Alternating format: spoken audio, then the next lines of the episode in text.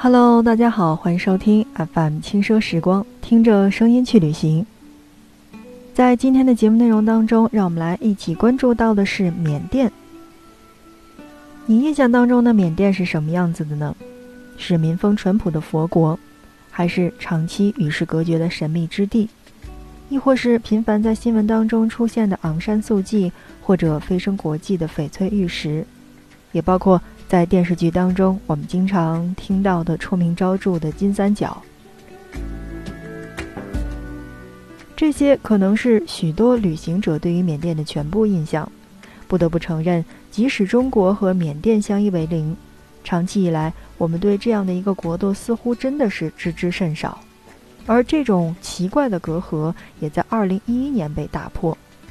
所以呢，缅甸在那个时候就成了后晋升的国度，终于张开了双臂去拥抱世界的浪潮，而随之而来的会是翻天覆地的变化吗？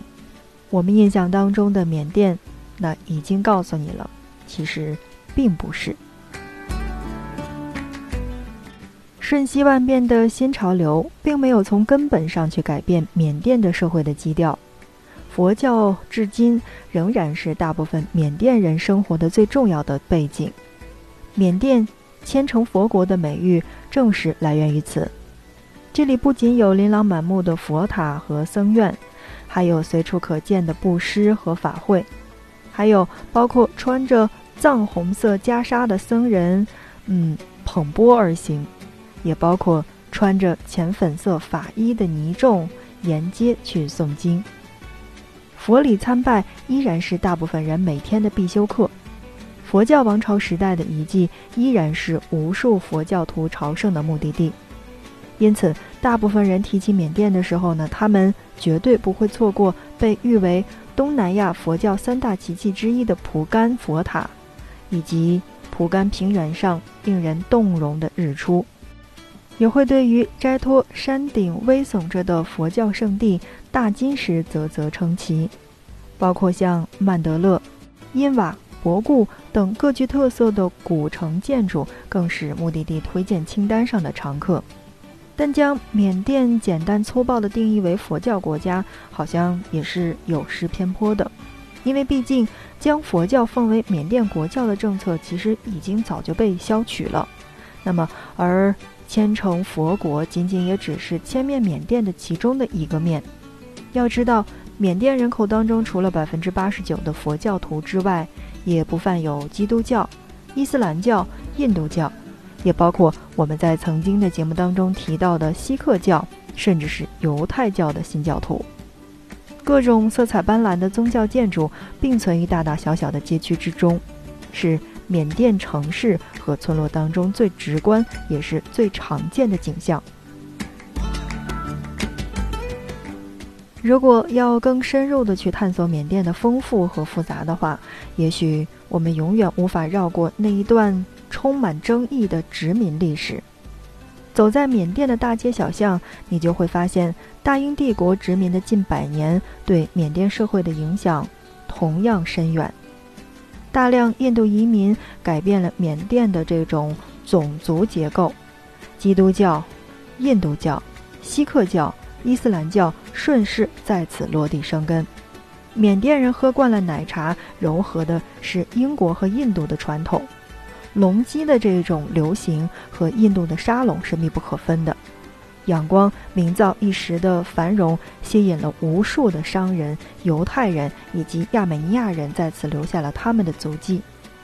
百年前修筑的这种窄轨铁道上，时至今日也依然是可以有火车在缓慢的奔跑。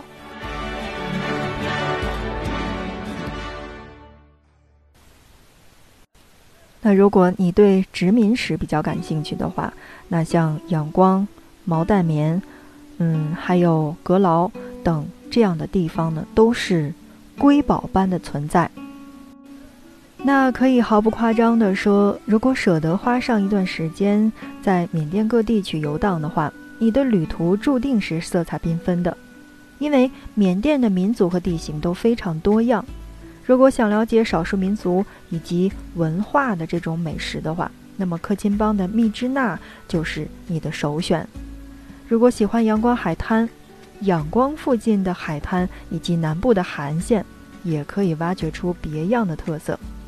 当然，还有一些小伙伴说：“那我是徒步爱好者怎么办？”戈劳就是你非常非常成熟的一个线路，你可以去拥有。还有一些小伙伴说：“那我喜欢攀岩，可以吗？”OK，在那边攀岩的帕安，嗯，这种险峻的石灰岩上，山峰也足够去让你期待。如果您仅仅是想度一个清凉的地方去度个假的话，那么莱茵湖。或者说是冰乌伦，就是再理想不过的目的地了。随着缅甸逐渐和世界接轨，国际大牌们也纷纷进入到大城市想分一杯羹。那么，世界美食不再遥不可及，天价的手机卡也彻底的成为了过去。新式的白领的生活方式和健身概念，也在这样的一个地方呢，是慢慢的流行开来。但缅甸人的生活节奏依然是保持着它的这种慢悠悠，这里几乎没有过度的商业开发，也鲜有拥挤的人潮。路边茶铺里，人们仍然是保持着三五成群闲聊小憩的这种习惯。也许这份宁静，正是缅甸最独特也最可贵的地方。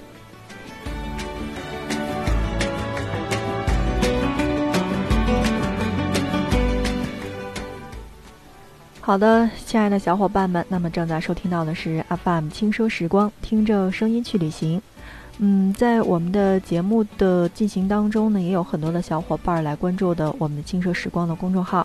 是这样，我们一般呢在公众号上没有发布什么内容，仅仅是用于我们的这种节目当中的沟通。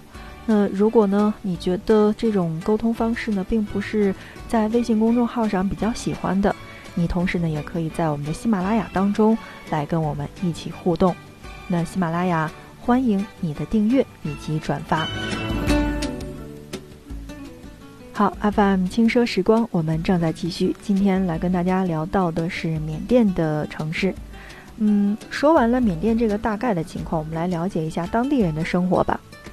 说到缅甸，或者说对于很多的这个缅甸人而言呢。日常生活当中，其实是从凌晨的三四点钟就已经开始了。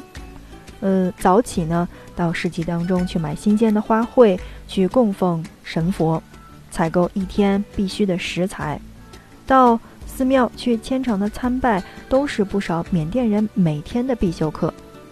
琳琅满目的新鲜食材和调料，以及色彩缤纷的时令花卉，络绎不绝的人群，此起彼伏的喧嚣，是。街区市集最吸引人的风景，展示着缅甸人生活当中最活色生香的一面。总体而言呢，嗯，缅甸人的生活基调其实是偏悠闲的那种。茶铺是当地人最常流连的地方之一，尤其是在早晨七八点钟或者下午两三点钟，茶铺里绝对不乏那种。慢悠悠的边喝茶边看报纸，又或者说三五好友一起坐下来唠唠嗑的当地人。说到这儿，就老让我想到，就是那种老广州，是吧？有没有那种感觉？就是，呃，老人们会起得特别早，然后呢，去，呃，当地的这个菜市场啊，去采购完这个每天的这个必备的食材。然后呢，相约三五好友，七八点钟去喝个早茶，然后回家呢就去各种的收拾啊、做饭啊什么的，嗯，然后两三点钟之后呢，哎，又出来喝茶了。好像说完这个，又有点像成都啊，包括重庆啊这种生活。当然，我们今天说到的是缅甸的慢生活。随着国家的逐渐开放，经济也是持续发展。生活条件不断的改善，缅甸的主要城市也经历着翻天覆地的变化。在仰光等跟国际接轨的城市，也逐渐出现了深受年轻人青睐的高档次的这种咖啡馆呀、茶室呀、西餐厅，也包括快餐店以及连锁超市。健身理念的流行以及互联网技术的崛起，都能在缅甸的街头得到体现。既努力保持着独特的传统，又热情地去拥抱世界的浪潮。缅甸人的生活正在经历着前所未有的深刻改变。所以，不知道正在听节目的你有没有去过缅甸的，或者缅甸是不是可以成为你下一个规划的目标呢？那如果有的话，欢迎你在节目当中来跟我们一起聊一聊对于缅甸这个城市的印象。那同时呢，FM 轻奢时光也欢迎你的订阅以及转发。你的转发是对我们节目的最大的支持，可以让更多的人听到我们的节目。那。你的旅行目的地是哪里呢？你的哪一次出行是最对你印象深刻的？都可以在我们的节目下方来进行留言，让更多的小伙伴知道你的旅行当中的小小的温暖的感动是哪里，也让更多的小伙伴知道那一些不必要的踩坑又是什么。好了，看看时间，我们今天的节目就跟大家来聊到这儿了。